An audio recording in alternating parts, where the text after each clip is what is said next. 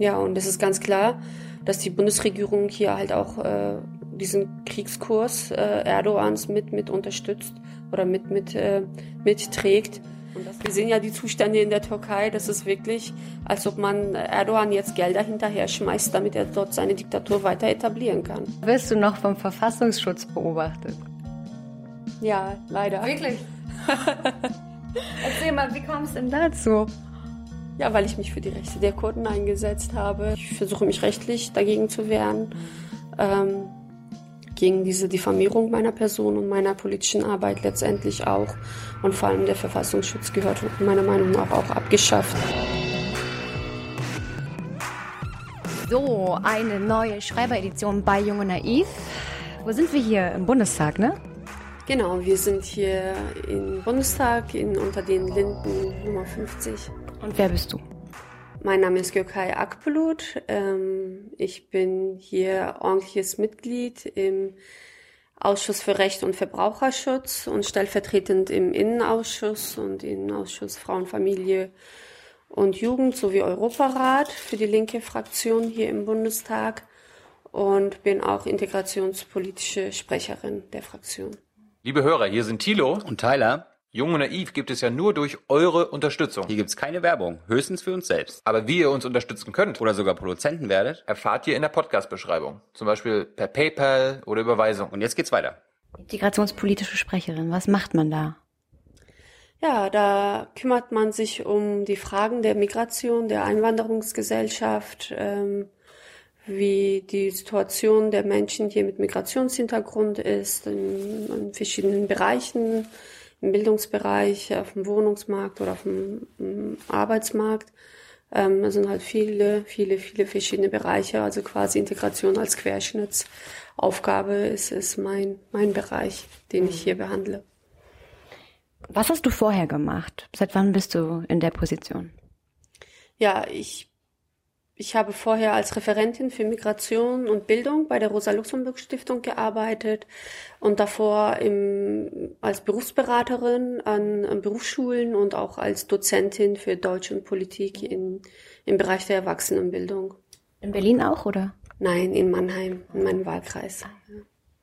Spannend. Und ähm, wolltest du schon immer Politikerin werden nach dem Abi? Hast du gedacht, jetzt werde ich Politikerin?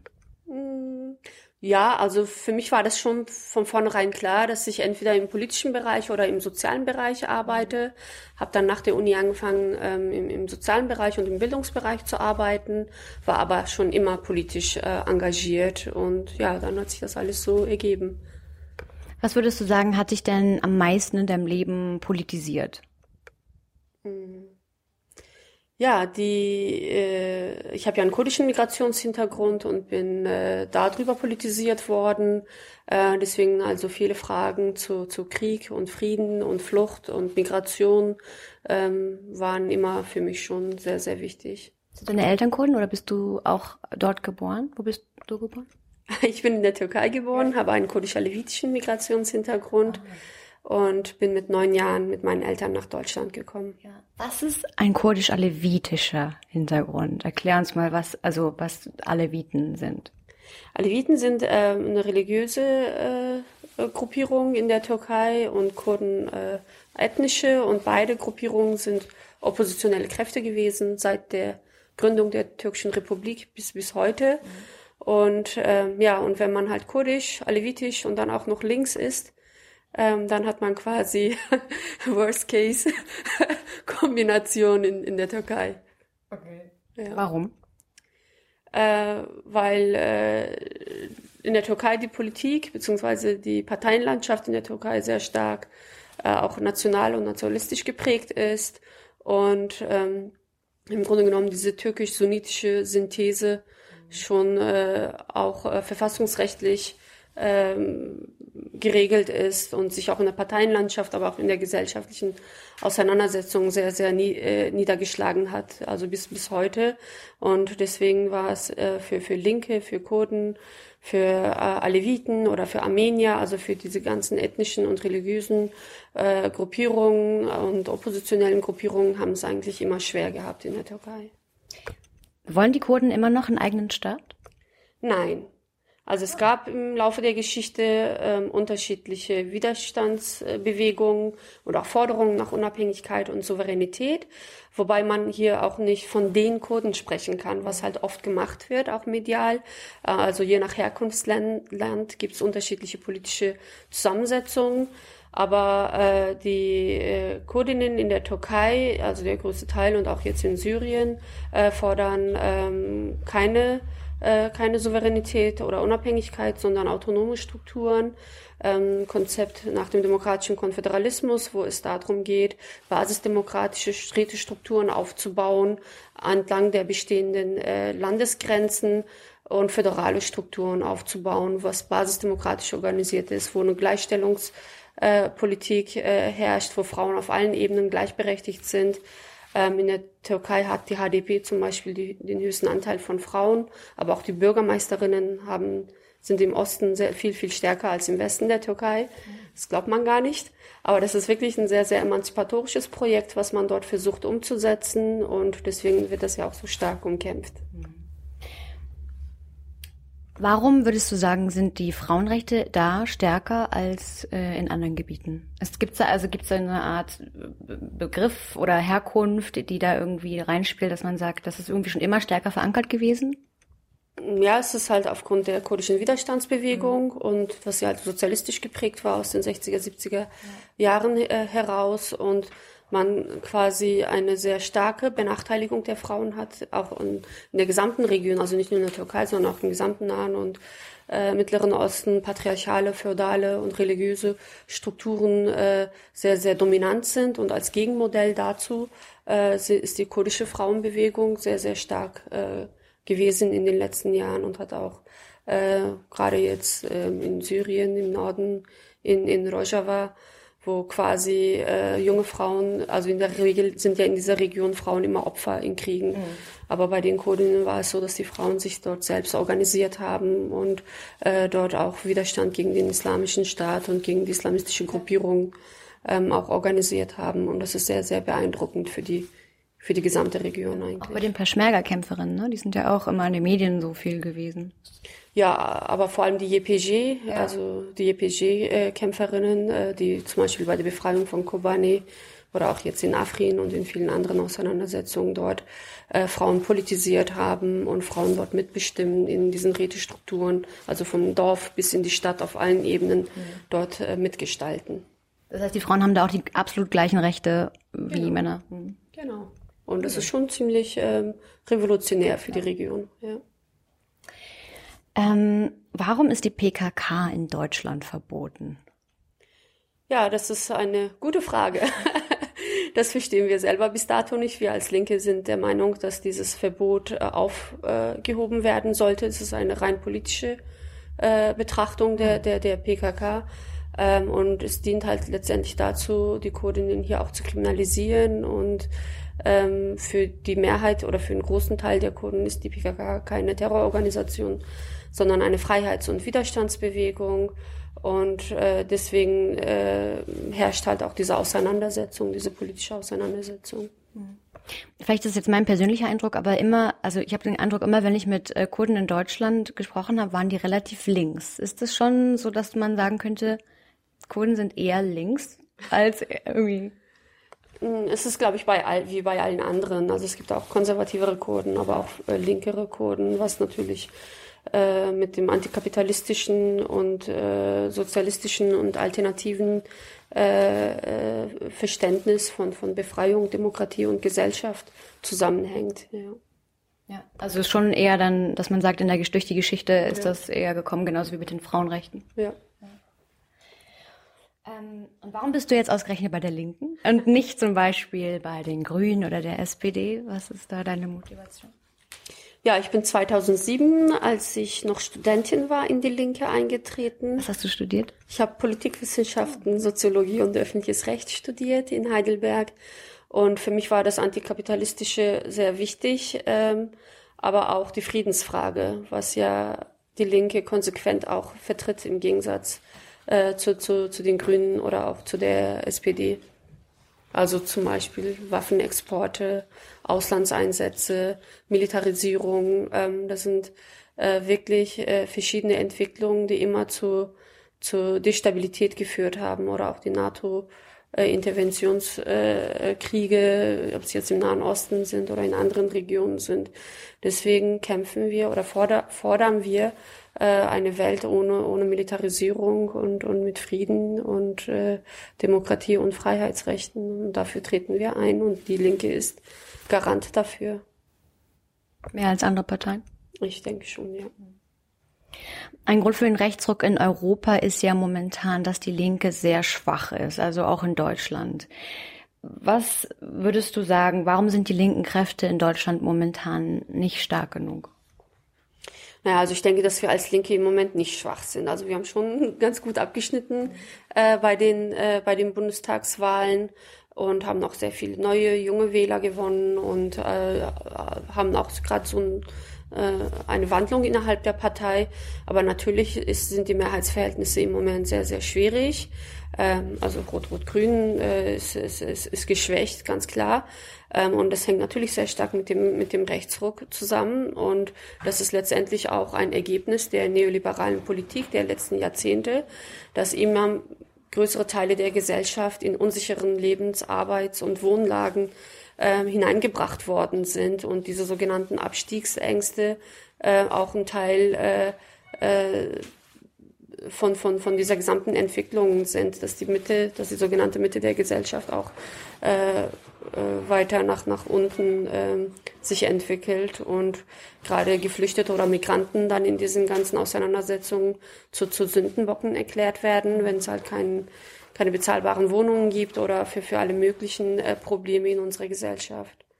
Aber ich meine jetzt nicht nur die Linke, sondern auch wegen jetzt die SPD oder die progressiven Kern äh, Gruppen der Grünen und so weiter. Also wieso schaffen es die progressiven Kräfte nicht, sich besser äh, gegen wachsende Ungleichheit und so weiter einzubringen?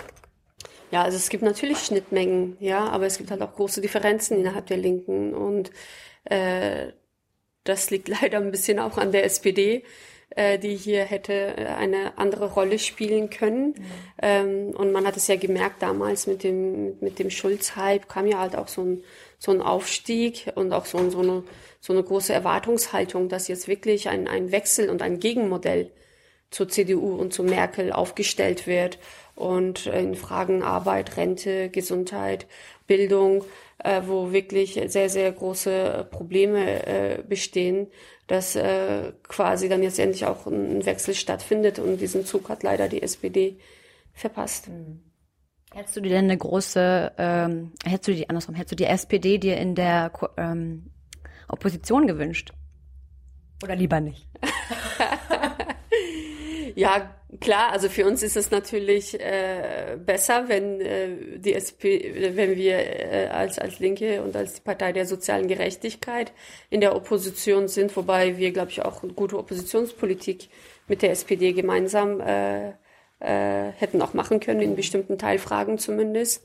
Aber so ist das Problem, dass diese weiter so Politik äh, jetzt auch mit der neuen Runde der Großen Koalition fortgeführt wird und wir als Linke uns da natürlich auch, ähm, auch, auch aufstellen werden und versuchen werden, in dieser Konstellation, in diesen schwierigen Mehrheitsverhältnissen mit der AfD, die ja stärkste Oppositionspartei ist, äh, für, für soziale Gerechtigkeit, für, äh, für sichere und gute Arbeitsplätze, armutsfeste Renten, Bildungsgerechtigkeit und auch gegen die äh, Kriegspolitik oder gegen Waffenexporte und für einen für einen Wechsel in der Außenpolitik uns einsetzen. Aber würdest du sagen, man müsste die Linke reformieren in ihren Strukturen? Gibt es da Bedarf? Nein, ich denke nicht. Also es gibt natürlich ähm, Auseinandersetzungen, also jede Partei, also die Linke ist eine Partei wie alle anderen auch, wo unterschiedliche Prozesse und Veränderungen stattfinden. Und das ist auch sehr, sehr spannend. Ähm, aber ich glaube, so grundsätzlich zu reformieren, das, das äh, äh, ist, ist äh, für meiner Meinung nach nicht notwendig. Wir sind sehr gut aufgestellt. Wir äh, sind eine Partei mit ganz unterschiedlichen Strömungen, ganz unterschiedlichen Zusammensetzungen und haben halt einen gewissen Rahmen und ein Parteiprogramm, an dem wir uns alle halten und haben überall äh, sehr gute äh, Strukturen, die jetzt auch sich positiv entwickeln, gerade im Westen zum Beispiel. Aber ihr habt keinen direkten Mitgliederentscheid, oder? Äh, nee, also nicht, nicht so wie jetzt bei den Grünen. Äh, wir haben halt Delegierte und Parteitage und Regionalforen. Also wir haben schon, äh, für uns ist auch wichtig, dass die Mitglieder mitgestalten und mit, mit, mit bestimmen können. Und deswegen versuchen wir das auch immer runterzubrechen auf, auf, auf regionalen Ebenen. Aber du hast deinen Vorstand nicht gewählt direkt. Also würdest du es nicht wünschen? Welchen Vorstand? Dein Parteivorstand. Ja, als Delegierte schon. Hm. Ja. Aber so, so Partizipationsmöglichkeiten also genereller Art würdest du jetzt nicht sagen, sind notwendig. Also, dass man sagt, wir wollen alle Mitglieder direkt einbeziehen und machen, brechen das ein bisschen runter. Doch, ich finde solche, solche ähm, Möglichkeiten oder solche Instrumente schon spannend. Mhm. Ähm, aber das ist, das schließt sich ja nicht aus. Also, wir sind da offen, wenn unterschiedliche Formen der Mitbestimmung äh, äh probiert werden sollen, dann wären wir auch nicht dagegen. Also, aber wir haben wirklich sehr gute Möglichkeiten, in denen sich die Mitglieder auch mitbestimmen und, und einbringen können mhm. auf unterschiedlichster Ebene. Wie stehst du denn zu der Sammlungsbewegung ähm, von Wagenknecht? Hm, das finde ich ein bisschen schwierig. Ähm, also vor allem die Art und Weise der Auseinandersetzung, wie sie mhm. geführt worden ist in den letzten ähm, in den letzten Wochen. Das war ja auch nicht besonders einfach für uns als, als neue äh, Bundestagsabgeordnete in, in der Fraktion, wenn da die Auseinandersetzungen so laufen.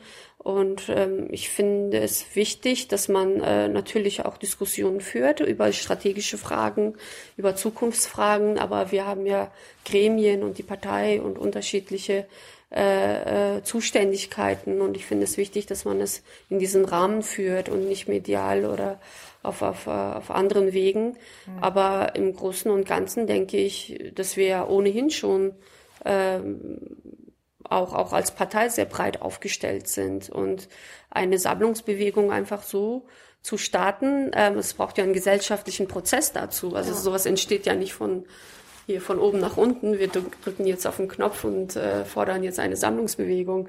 Ähm, insofern braucht man da diese gesellschaftliche Auseinandersetzung und aber auch politische, den politischen Rahmen dazu. Und das sehe ich im Moment ehrlich gesagt nicht. Vor allem gerade wenn man überlegt, wenn das da halt Teile von den Grünen oder von der SPD ähm, da auch mit mit angesprochen werden sollen.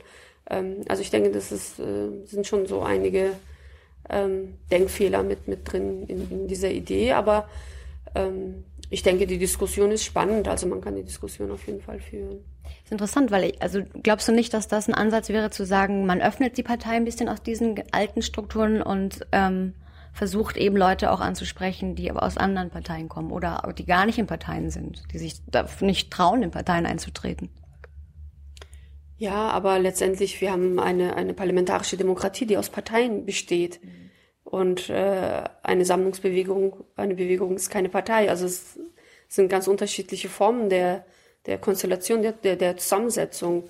Ähm, insofern, wir haben ja auch außerparlamentarisch sehr gute Bündnispartner, wo wir auch solche Möglichkeiten auch, auch als Partei haben, ob sie jetzt ähm, von den G20-Protesten bis TTIP, CETA, ähm, also es gibt ja auch ganz, ganz unterschiedliche außerparlamentarische Kämpfe, die wir ja auch führen mit entsprechenden Organisationen. Insofern ist schon auch so eine breite mhm. Sammlung auch eigentlich auch vorhanden. Mhm. Ja, gut.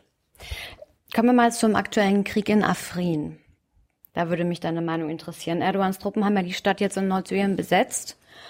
Und äh, einige sprechen von einer ethnischen Säuberung, die da jetzt stattfinden soll. Wie siehst du das? Ja, die Entwicklung ist natürlich ähm, sehr fatal. Was äh, wir haben jetzt am Wochenende die Bilder verfolgt und das war wirklich ähm, ja herzzerreißend. Also die Menschen haben natürlich diese diese Plünderungen mit diese Bilder gesehen von den Plünderungen und dass da türkische Soldaten, das türkische Militär Hand in Hand mit mit islamistischen äh, dschihadistischen Gruppierungen in die gesamte Stadt dort besetzt und dass dort ähm, mit deutschen Panzern, gerade auch äh, vor dem Rathaus in Afrin. Also das war wirklich ähm, historisch äh, betrachtet schon ein, ein Moment, äh, äh, ja, ein sehr, sehr schwieriger emotionaler Moment, gerade für die Kurden. Mhm. Ja, und es ist ganz klar, dass die Bundesregierung hier halt auch äh, diesen Kriegskurs äh, Erdogans mit mit unterstützt oder mit mit äh, mitträgt und das auf Kosten der Bevölkerung dort vor Ort. Afrin war eines der sichersten Gebiete ähm, wo auch wirklich Hunderttausende von Geflüchteten auch Zuflucht gefunden hatten und man auch wirklich diese alternative Modelle dort, dass die Bevölkerung, dass die Menschen vor Ort sich selber organisieren, selber äh, in, in diese Rätestrukturen einbringen und äh, die Frauen mitbestimmen und so weiter. Also es ist ein sehr, sehr fortschrittliches äh, Projekt, wo halt auch wirklich, wenn man immer von unseren sogenannten westlichen Werten spricht, ja, dass dort wirklich das auch äh, praktiziert äh, wird und auf der anderen Seite, dass jetzt ähm, unter Beschuss steht und bombardiert wurde, also über 60 Tage hat man ja versucht, die Stadt zu schützen und ähm, hat sich dann zurückgezogen. Kannst du dir erklären, warum ausgerechnet die Stadt? Ja, weil Afrin ist eines der drei Kantone, die in Rojava aufgebaut worden sind, entlang der türkisch-syrischen Grenze. Diese Grenze ist 900 Kilometer lang und diese drei Kantone, da haben die Kurden zusammen mit anderen, mit Jesiden, mit Christen, mit anderen ethnischen und religiösen Gruppierungen zusammen äh, diese, diese alternative Strukturen aufgebaut. Und das ist natürlich ein Dorn im Auge von Erdogan, der, der will in keinster Weise eine Selbstbestimmung der Kurden, weder im eigenen Land noch, noch in Syrien. Viele haben ja die Bundesregierung immer wieder gefragt, wie sie das Ganze völkerrechtlich einschätzt, äh, erfolglos, unter anderem Thilo. Ähm, wie, wie würdest du das völkerrechtlich einordnen? Es ist definitiv ein völkerrechtswidriger Angriffskrieg, der dort geführt wird. Äh, der wissenschaftliche Dienst vom Bundestag hat ja auch eine entsprechende Analyse herausgebracht und ähm, es gibt auch äh, sehr viele Völkerrechts, äh, Völkerrechtler, die das auch entsprechend äh, eingeordnet haben. Und äh, da erwarten wir von der Bundesregierung, dass sie endlich das auch entsprechend bezeichnet und hier nicht von Sicherheitsinteressen der Türkei spricht, sondern von einem völkerrechtswidrigen Krieg, äh, was auch alle Fraktionen im Bundestag vor äh, zwei, vor etwa zwei Wochen auch entsprechend benannt haben mhm. ähm, oder, oder verurteilt haben. Und äh, wir fordern natürlich auch, dass keinerlei Waffen mehr exportiert werden. Es kann nicht sein, dass jetzt gerade wieder etwa 20 äh, Rüstungsverträge äh, äh, wieder mit der Türkei abgeschlossen worden sind. Und äh, dann sollen weiterhin EU-Beitrittsgelder gezahlt werden äh, für Aufbau Demokratie und Rechtsstaatlichkeit. Also ich meine, wir sehen ja die Zustände in der Türkei. Das ist wirklich, als ob man Erdogan jetzt Gelder hinterher schmeißt, damit er dort seine Diktatur weiter etablieren kann. Und das muss endlich beendet werden. Welche Reaktion würdest du denn noch von der Bundesregierung wünschen? Ich würde mir auch wünschen, dass man aufhört, die, die Kurden hier, die einfach gegen diese schrecklichen Entwicklungen dort protestieren, aufhört zu kriminalisieren mit diesen ganzen Verbotspraxisen, was Symbole, äh, Fahnen und so weiter, die wirklich kein, keinen Menschen hier irgendwie ein, eine Gefährdung darstellen. Also allein Bilder von Öcalan, ja, der seit fast 20 Jahren im Gefängnis sitzt. Ähm, also es, es ist wirklich, sind sehr viele Repressionen, die gegen die Kurdinnen hier auch äh, praktiziert werden. Und das ist quasi eine doppelte Unterdrückung, also für die, für die, für die kurdische Community. Zum einen in den jeweiligen Herkunftsländern und zum anderen dann auch hier. Warum würdest du sagen, gibt es so wenig Aufmerksamkeit für den Krieg in Afrin? Also wenn ich mir jetzt Bilder angucke ähm, von Syrien, da gibt es deutlich mehr Material zum Beispiel. Ja, weil man sich dort die Interessenlagen äh, der USA ähm, und, äh, und, und der, der Türkei und der NATO-Staaten quasi gedeckt haben und man auf Kosten der Kurden äh, diesen, diesen Beschluss dort gefällt hat. Und äh, also auch große Teile der Bevölkerung, der Öffentlichkeit hier findet es total schlimm, was da passiert. Mhm. Ähm, aber die Bundesregierung ähm, führt trotzdem ihre, ihre verfehlte Politik weiter. Mhm. Und ähm, findest du, es gibt genug ähm, Demonstrationen und so weiter dazu?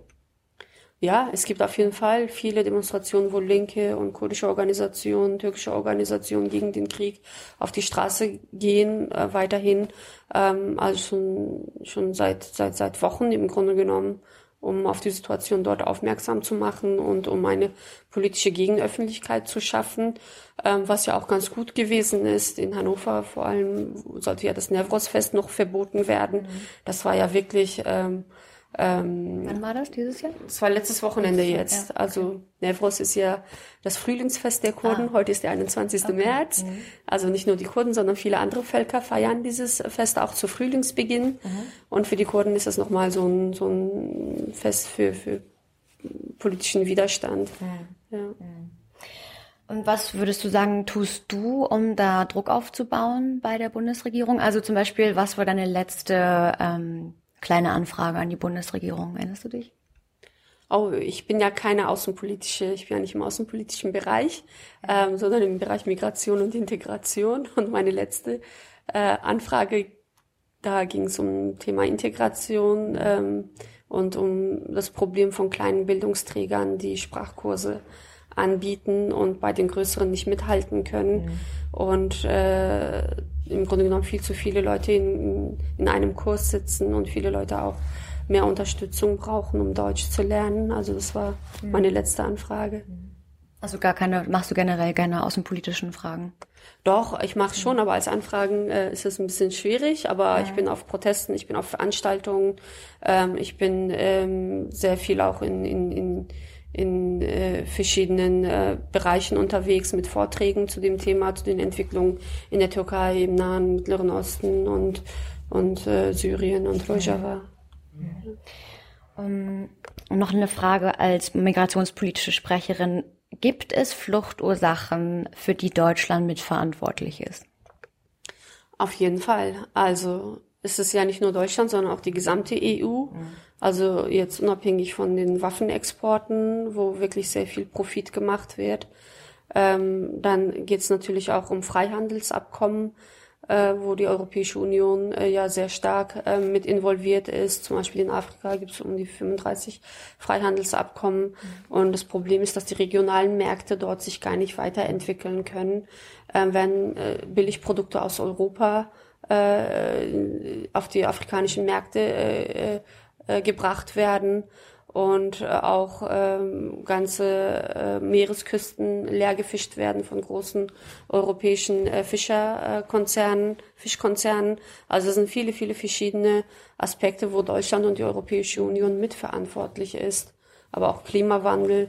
Ähm, also es sind viele Aspekte, Bereiche, wo die Art und Weise, wie die Gesellschaften hier in Europa und Deutschland konsumieren und leben, mitverantwortlich sind, dass auf der anderen Seite Armut und Elend entsteht. Es erstaunt mich, weil wir lernen ja immer von der Bundesregierung, dass es nicht so ist. Also dass äh, Waffenlieferungen haben überhaupt gar keinen Einfluss darauf und ähm, Nein. aber nein. Definitiv nicht. Und meine letzte Frage ist, äh, wirst du noch vom Verfassungsschutz beobachtet? Ja, leider. Wirklich? Erzähl mal, wie kam es denn dazu? Ja, weil ich mich für die Rechte der Kurden eingesetzt habe und mich immer für Frieden, Freiheit und Demokratie eingesetzt habe und ähm, ja äh, mich immer auch von Gewalt, von jeglicher Form von Gewalt distanziert habe. Ähm, ja, und das ist aber wirklich auch äh, das Organ des Verfassungsschutzes, das nichts anderes zu tun hat jetzt als äh, als auf Druck von Erdogan äh, mich äh, da ins, ins Visier zu setzen. Auf Druck von Erdogan. Ja. Also ich denke, das ist, äh, es war in den türkischen Medien, dass auf diplomatischen Druck jetzt endlich gegen Terrorunterstützer im Bundestag vorgegangen wird. Und seit wann ist das so? Ähm, seit anscheinend seit fünf Jahren, was ich aber nicht wusste. Seit wann weißt du es? Seit äh, seit Mitte November. Ah, und wie fühlt sich das an für dich? Ja, schrecklich. Äh, also ich Also weiß. hast du Angst oder? Nee, ähm, also im Moment ähm, habe ich natürlich, ähm, ich versuche mich rechtlich dagegen zu wehren, ähm, gegen diese Diffamierung meiner Person und meiner politischen Arbeit letztendlich auch. Und vor allem der Verfassungsschutz gehört meiner Meinung nach auch abgeschafft. Also es ist sowieso eine Konstruktion, was wir ja auch gesehen haben bei den NSU-Fällen oder in, in die, die, die verschiedenen Aktivitäten äh, mit V-Männern, äh, diese mangelnde Transparenz, die dort in diesen Strukturen vorherrscht. Ähm, deswegen ist auch mein Beispiel, äh, ist mein Fall einfach beispielhaft, warum, wie, wie dieses Organ handelt. Ja. Wie, wie handelt es, würdest du sagen? ja, intransparent und richtet sich vor allem gegen Linke und gegen äh, äh, alternative Kräfte und äh, ist äh, die Kontrolle ist, ist sehr beschränkt. Ähm, deswegen fordern wir als Linke auch, dass der Verfassungsschutz ähm, aufgelöst wird. Okay, dann jetzt noch zum Schluss ähm, habe ich vier kurze Fragen, die du möglichst kurz und knapp bitte ähm, beantwortest. Erste Frage ist, welches glaubst du ist das drängendste Problem unserer Zeit? Rassismus. Was ist das größte Problem in deiner Fraktion? Der Zusammenhalt. Hunde oder Katzen? Katzen. Hey Leute, Jung und Naiv gibt es ja nur durch eure Unterstützung. Ihr könnt uns per PayPal unterstützen oder per Banküberweisung, wie ihr wollt. Ab 20 Euro werdet ihr Produzenten im Abspann einer jeden Folge und einer jeden Regierungspressekonferenz. Danke vorab. Und warum gibt es nicht mehr junge Frauen in der Politik? Weil Politik nach wie vor eine Männerdomäne ist. Wir sehen es ja auch im Bundestag. Ähm, die, die, also sowohl im, auf, auf in, es ist ja auf allen Ebenen so, sowohl in Landesparlamenten als auch in Gemeinde, also auf, auf äh, lokaler Ebene ist, sind Frauen weiterhin unterrepräsentiert in der Politik. Ja. Und äh, das hat viele, viele verschiedene äh, Ursachen, aber es ist halt eine strukturelle Benachteiligung von Frauen. Und äh, ich setze mich sehr stark ein äh, für, für, für Gleichstellung und äh, Frauen haben in vielen Bereichen also immer noch 20 Prozent weniger Lohn bei, bei gleicher Arbeit, ähm, halb so viel Rente wie, wie Männer, äh, sind viel stärker von Armut äh, betroffen. In meinem Wahlkreis haben etwa die Hälfte der Alleinerziehenden beziehen äh, Transferleistungen. Ähm, Frauen sind viel, viel stärker äh, auch in prekären ähm, Arbeitsverhältnissen. Ich habe selber in der Berufsberatung gearbeitet und habe junge Schülerinnen beraten, ähm, die quasi sich dann für Verkäuferinnen, für äh, Floristin, Erzieherin, für verschiedene Berufe entschieden haben, wo von vornherein klar war, dass die Arbeitsbedingungen schwierig sind, ähm, aber auch äh, die Gehälter halt einfach sehr niedrig sind. Ähm, deswegen, also ich bin auch die einzige weibliche Abgeordnete bei mir im Wahlkreis. Echt? Ja. Wie viele äh, Männer gibt's da? Zwei. Okay. Also wir sind zu ja. dritt, aber zwei.